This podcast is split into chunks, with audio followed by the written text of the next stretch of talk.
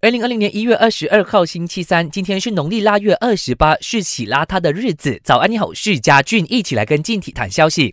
英超红蓝大战和平收场，在英超第二十四轮，阿森纳对垒切尔西，上半场穆斯塔菲失误导致阿森纳先丢一分，幸好马丁内利接住破门，将比分战成一比一平。在第八十四分钟，切尔西凭借阿斯皮利圭塔二比一领先，不过在三分钟后，阿森纳的贝莱林顽强扳平，双方最终二比二闷平。那值得一提，阿森纳在本场比赛是少打一人的，因为大卫·路易斯在开赛不久后就被罚下。经过这一役，切尔西还在积分榜第四位，阿森纳联赛三连平之后排在第十位。另一边的曼城凭借阿圭罗替补出场绝杀建功，一比零险胜谢菲尔德，累积五十一分，稳稳坐在积分榜的第二名。